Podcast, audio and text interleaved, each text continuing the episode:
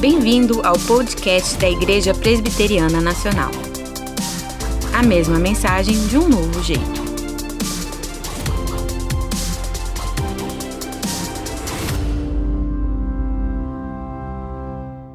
Nós vamos então agora concluir a nossa série sobre uh, o, o, fruto do Espírito. Vou pedir que coloquem a primeira imagem aí para nós, por favor. O fruto do Espírito, o remédio divino para os efeitos colaterais da pandemia. Estava vendo outro dia um, um gráfico que mostrando assim a, a, o que nos reserva ao futuro, né, em termos de consequências é, para a saúde é, é, pública. E uma das da, no gráfico ali, a, a área mais crítica que está previsto para as consequências desta pandemia não são doenças físicas, são o que eles chamam de doenças mentais, né? no sentido aí de, das emoções abaladas. Né?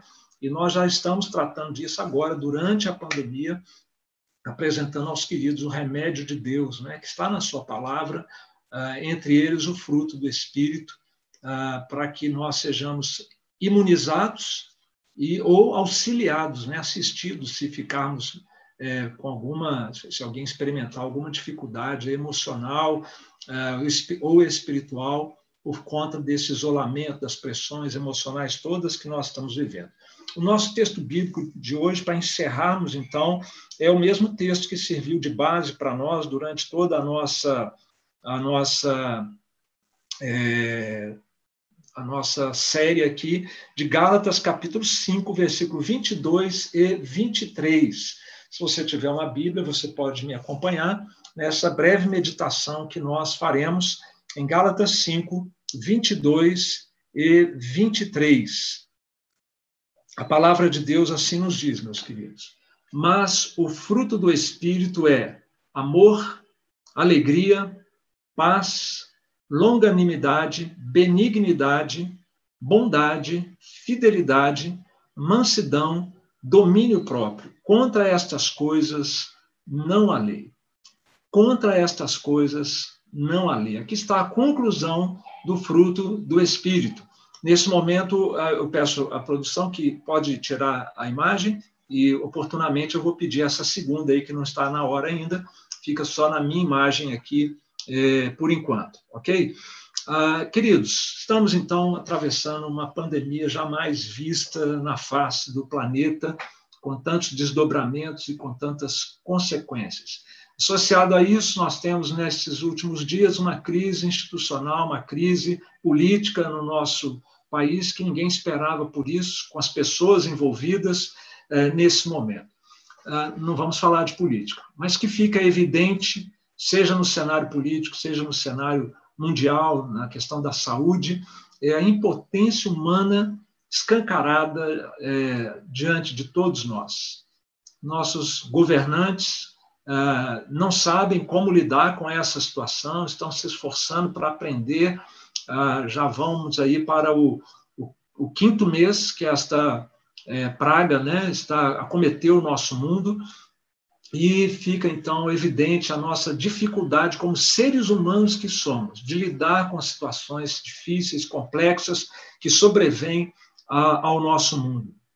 Quero fazer uma pergunta para você. Não seria muito mais fácil se os nossos governantes, ao invés de, na presunção da sua capacidade, inteligência, estrutura de poder, de dinheiro, o que for, não seria bem mais fácil se todos os nossos governantes, se o nosso mundo fosse mais dependentes de Deus, menos é, autossuficientes, se nesse momento o mundo todo estivesse de joelhos pedindo a Deus misericórdia, Senhor ajuda, Senhor manda cura, Senhor perdoa os nossos pecados, não seria bem mais fácil? Ah, se nós admitíssemos como humanidade que nós não fomos criados para autossuficiência, mas nós somos criados para a autossuficiência arrogante, mas nós somos criados para a humildade dependente de Deus, ou para a dependência humilde do Senhor. Seria muito mais fácil. Se isso é verdade no cenário macro, é, sanitário, político, isso também é a mais pura verdade no cenário pessoal, para a minha vida e para a sua vida. Ah, nós também é, precisamos aprender a dependermos de Deus.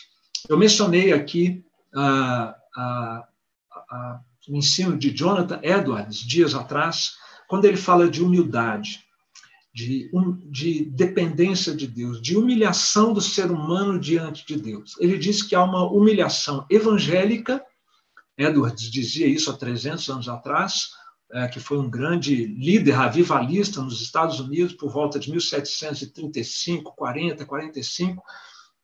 Ah, ele dizia então que há uma humilhação evangélica, que é aquela que você é levado humildemente a reconhecer sua miséria, a grandeza e a bondade de Deus e você se prostra diante dele.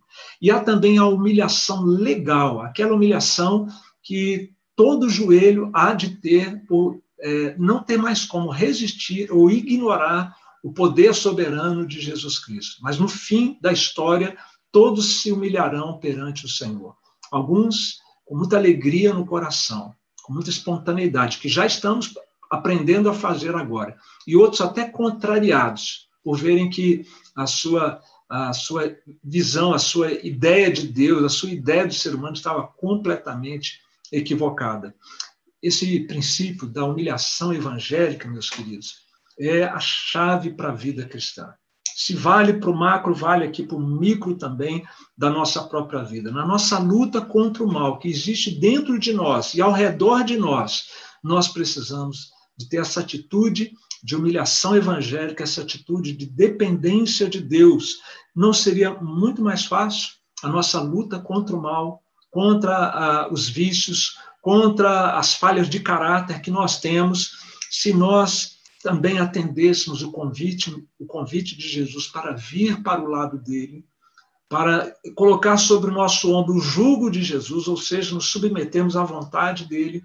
Ele sabe o que Jesus faria por mim, por você, se nós dependêssemos mais da sua graça, do seu poder. Ele nos ensinaria, ele nos ajudaria, ele caminharia conosco esse árduo caminho que é nós vencermos o mal que existe dentro de nós e em volta de nós, no nosso mundo, e lutarmos também contra o mal é, satânico que existe uh, no nosso mundo. E se isso acontecesse, então, se nós humildemente nos colocássemos ao lado de Jesus, o resultado final é que nós aprenderíamos a ser como Jesus. E como é que Jesus é? O fruto do Espírito. É o retrato falado do nosso Salvador e é o retrato falado da maturidade cristã. E este retrato falado, uma vez experimentado, uma vez a gente aprendendo a vivenciá-lo, nós encontramos aquilo que nós podemos chamar então do remédio divino, o antídoto de Deus para os efeitos colaterais desses tempos duros e difíceis que nós estamos vivendo. No encerramento desta série, a, a frase-chave é: contra estas coisas não há lei. E o que o Espírito Santo queria ensinar para a igreja da Galácia, através do apóstolo Paulo, e quer ensinar para mim e para você hoje, é exatamente a dependência de Deus, e não do esforço próprio em cumprir a vontade de Deus ah, ou cumprir a lei de Deus. Nós vamos, então, é, enfatizar nesse, nessa nossa meditação os recursos da graça de Deus, para que nós possamos, de fato, viver o fruto do Espírito na nossa vida, para que nós possamos, de fato, sermos pessoas diferentes do que nós somos originalmente, naturalmente, enfim, para que nós possamos ser mais do que pessoas melhores, pessoas novas, novas criaturas. Amém, queridos? Vamos então pensar um pouquinho aqui no que o texto nos ensina. E contra estas coisas não há lei. A lei que se refere aqui não é uma lei ruim, é a lei de Deus, a lei moral de Deus. O que é certo e o que é errado é, de ser feito. Sabe como as pessoas lidam com a, a lei, de modo geral, com as questões éticas, de modo geral, o que é bom, o que é mal, o que é certo, o que é errado? Nós temos um grupo que nós poderíamos chamá-los aqui, para facilitar para você compreender, de anarquistas. O termo correto mesmo seria antinomistas. Mas quando eu falo anarquismo, você já tem uma ideia mais é, precisa do que se trata. São aquelas pessoas que pouco caso fazem de qualquer regra e acham que não devia ter regra para nada nem para ninguém. Já outros, bom, o, o, o, fim disso é o caos, né? a barbárie. Ah, já tem outros que é bem típico da nossa era, que nós poderíamos chamar aqui de não de anarquistas, mas de relativistas. Pode ser certo uma coisa, pode ser errado, tanto faz, depende. Né? Isso é típico da pós-modernidade. Um pouco parecido com isso, mas é porque talvez esses que eu chamo aqui de inconsistentes na questão ética, eles afirmam que querem fazer a coisa certa, querem fazer a coisa errada, mas depende das circunstâncias também, depende da situação, eles vão para um lado ou para o outro. Não são consistentes, não têm firmeza, é, não são fidedignos. Bom, caminhando um pouquinho mais aqui, a gente vai encontrar também algumas pessoas muito comuns na época de Jesus, mas também muito comuns nos nossos dias, que são os hipócritas. O hipócrita o hipócrita é aquele que tem aparência de ser uma pessoa cumpridora da lei de Deus. Aparentemente é uma pessoa ética, mas ele, ele mantém as aparências. Lá no fundo, né, lá por, no escuro, ele é outra pessoa, quando ninguém está vendo. Nós temos também os moralistas. O moralista é aquela pessoa que se esforça para ser uma pessoa ética e boa, porque isso é a coisa certa a fazer. Aparentemente está tá indo muito bem essa pessoa que é moralista, mas há um grave problema aí no moralismo que eu vou tratar daqui a pouquinho, tá?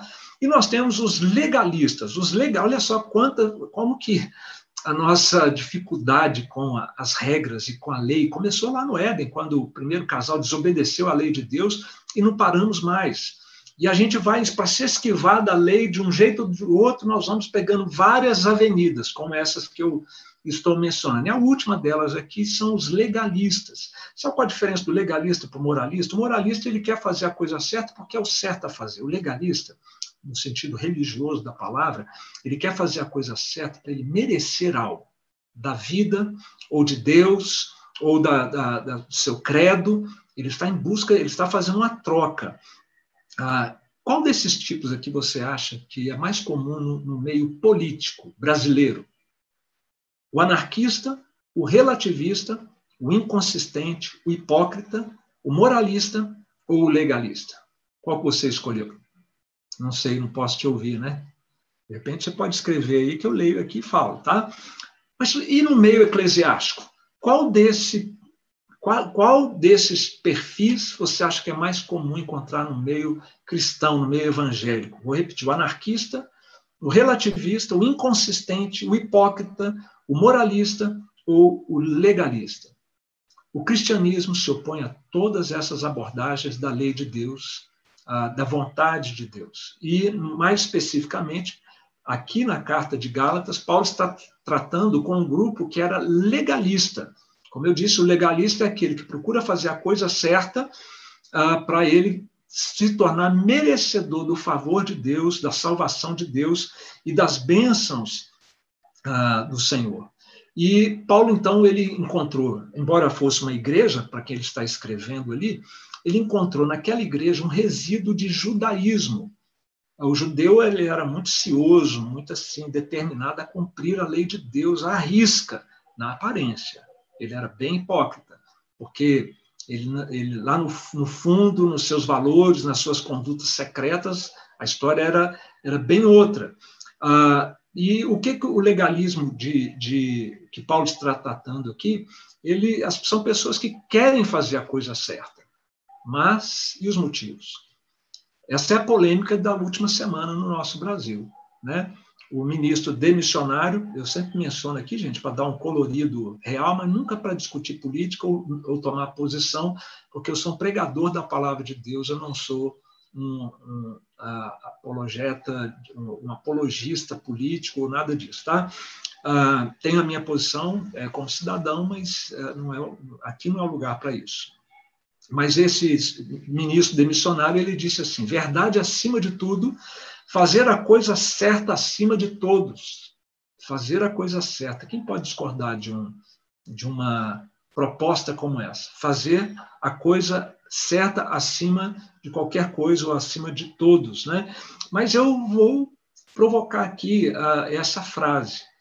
Não basta fazer a coisa certa pela coisa certa em si, tá? Uh, é melhor do que a hipocrisia, é melhor do que o anarquismo, a, pessoa que quer fazer a coisa certa pela coisa certa, mas isso é moralismo.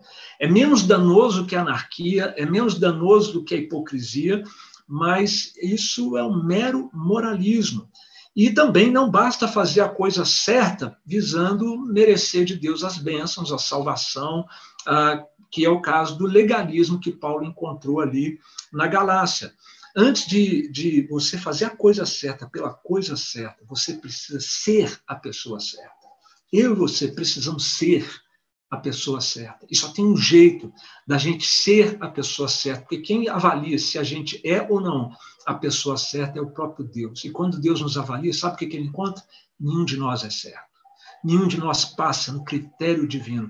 Mas há um jeito de nós nos tornarmos a pessoa certa. Se, se fizermos com Deus uma aliança por meio de Jesus Cristo e por, com base no que Cristo fez de certo, na obediência perfeita de Cristo, Deus passa a nos olhar pelo óculos do, do, da, da, da obra do seu Filho.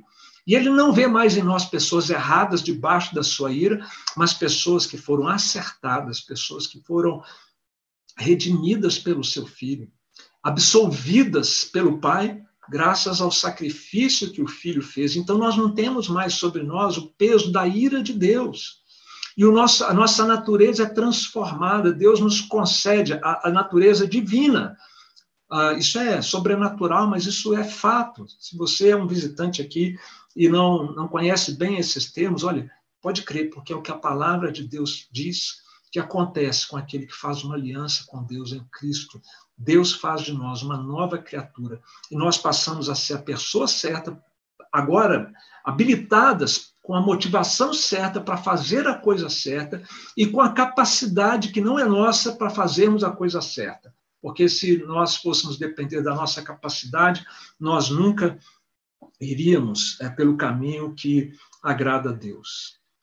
Na nossa série do Fruto do Espírito, eu vou pedir para projetarem agora o resumo gráfico desta série. Nós mostramos, procuramos mostrar aqui como é a pessoa. Como é a pessoa que tem uma aliança com Deus e que Deus está agora humanizando essa pessoa, fazendo-a semelhante a Cristo, como uma nova criatura, sob a ação interior do Espírito Santo. Essa é a descrição da nossa série, que está aí no alto para você ver. O fruto do Espírito é a humanização, é você se tornar mais homem e mais mulher, e não algo é, que lembra remotamente um homem e uma mulher, nos valores, no caráter, ah, e, consequentemente, na conduta. E o padrão aqui é a semelhança com Jesus Cristo. E isso acontece somente com a nova criatura que está sob a ação do, da terceira pessoa da Trindade, o Espírito Santo de Deus. São nove os, os uh, elementos, os gomos deste fruto uh, do Espírito: o amor, a alegria e a paz, a longanimidade, a benignidade, a bondade, a fidelidade, a mansidão e o domínio próprio. Aqui está o retrato de Jesus. Maturidade cristã é a gente aprender a ser mais amoroso, a ter a alegria não baseada nas circunstâncias, mas em, em ter um relacionamento com Jesus como nosso maior tesouro. A paz de saber que nós estamos bem com Deus, estamos certos com Deus, porque Cristo acertou a nossa condição, Ele pagou a nossa dívida.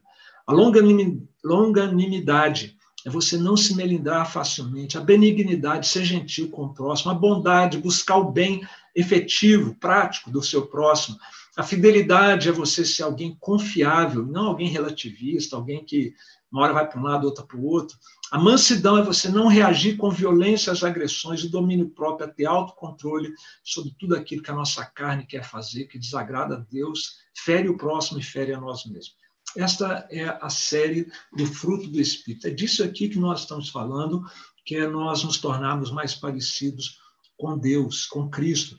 E aqui está a diferença entre você ir por um caminho legalista, moralista ou qualquer outro caminho de autoajuda, de coaching, de auto-aperfeiçoamento, é, de melhoria de si mesmo, e do outro lado, o cristianismo. O cristianismo diz o seguinte: você não é capaz disso, você não é assim, você não é capaz disso, mas Jesus veio para te reconciliar com o Pai, transformar o seu coração, o meu, e fazer de nós pessoas parecidas com Jesus não é pelo esforço de obedecer à lei, mas é pela graça de Deus, a ajuda de Deus, sob a influência do Espírito Santo ah, no nosso coração. Pode é, remover essa imagem, volta comigo aqui, por favor.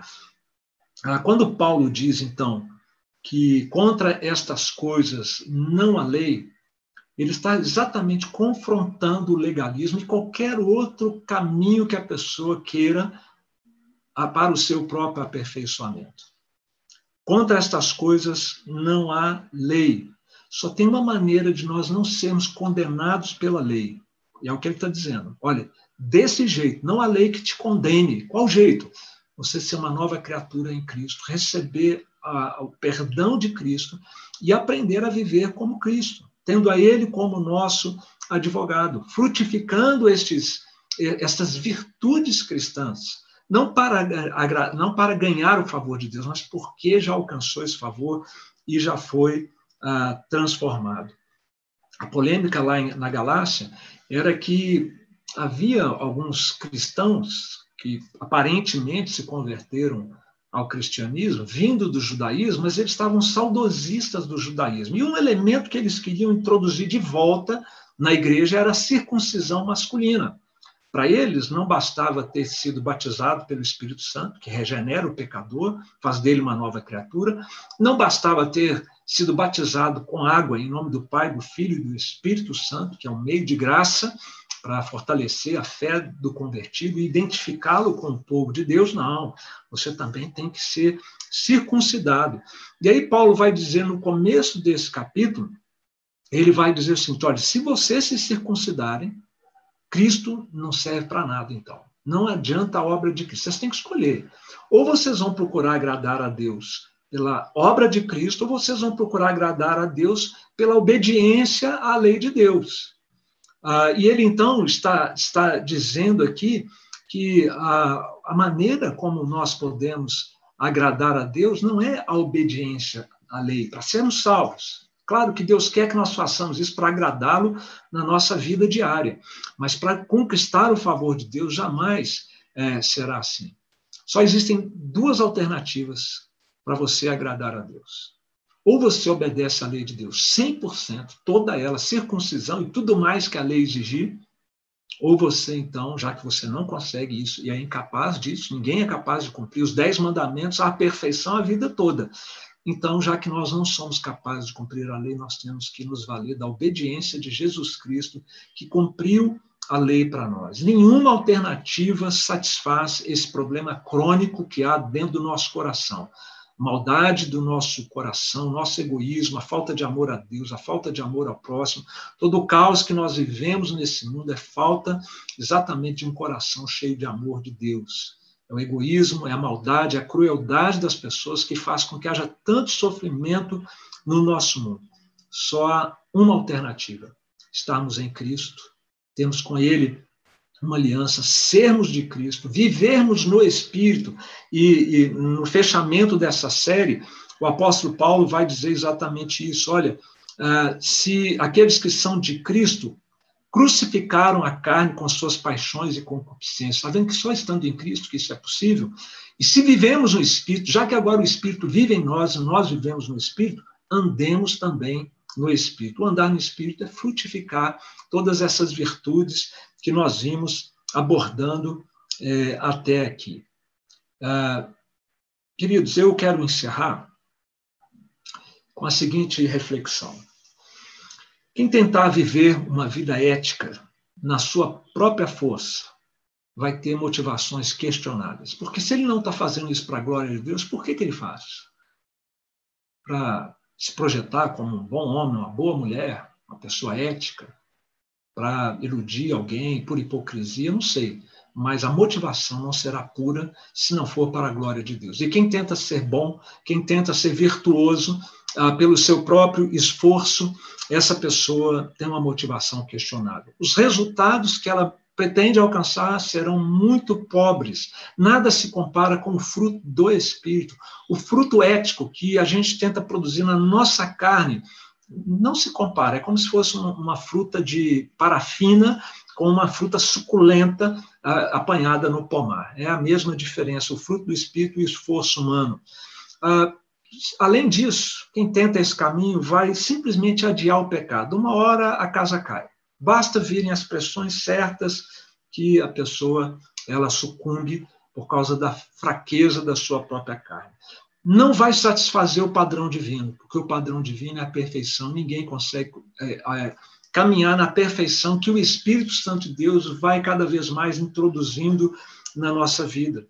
E essa pessoa estará de viagem marcada para um lugar de grande sofrimento, porque aqueles que não cumprem a lei de Deus serão condenados pelo padrão que a própria pessoa tentou viver. Ela achou que tinha que ser ética, que tinha que ser certa, não conseguiu, e por esse próprio padrão, essa pessoa será condenada. Por outro lado, aquele que desistir de tentar ser ético, de frutificar o fruto do Espírito pela sua própria força e capacidade, correr para Jesus, vai receber de Jesus a graça necessária para ah, é, é, demonstrar, primeiro, para desenvolver lá dentro essas virtudes e demonstrá-la nos seus relacionamentos. Terá a mais nobre motivação para frutificar o fruto do Espírito, que não é a sua glória pessoal, é a glória daquele que te capacita isso, a glória de Deus.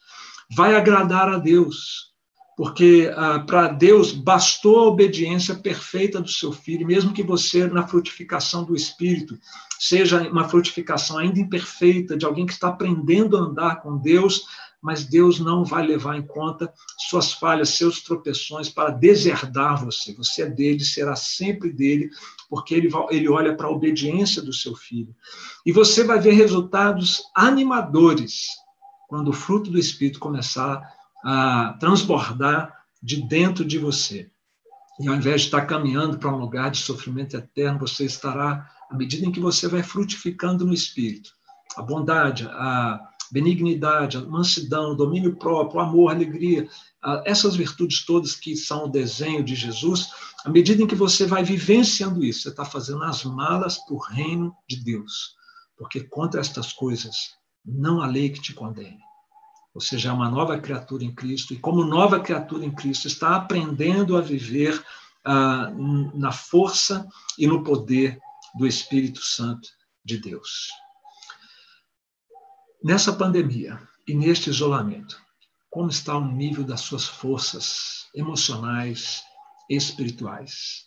Você pode estar em casa aí resistindo bravamente à irritação, à depressão, à ansiedade, ah, e, e vai ficando cada vez mais difícil, ou você pode reconhecer que não é capaz mesmo, que você não tem força mesmo, que essa situação é difícil demais mesmo para qualquer um. E você então correr para a graça de Deus, correr para Cristo, ter com Ele uma aliança se ainda não tem, e tendo esta aliança com Ele, olha, cada dia, basta cada dia o seu próprio mal, renove as suas forças diariamente no Senhor e vamos seguir em frente, frutificando o fruto do Espírito para a glória de Deus. Amém, queridos? Este podcast foi produzido por Missão Digital. A mesma mensagem de um novo jeito.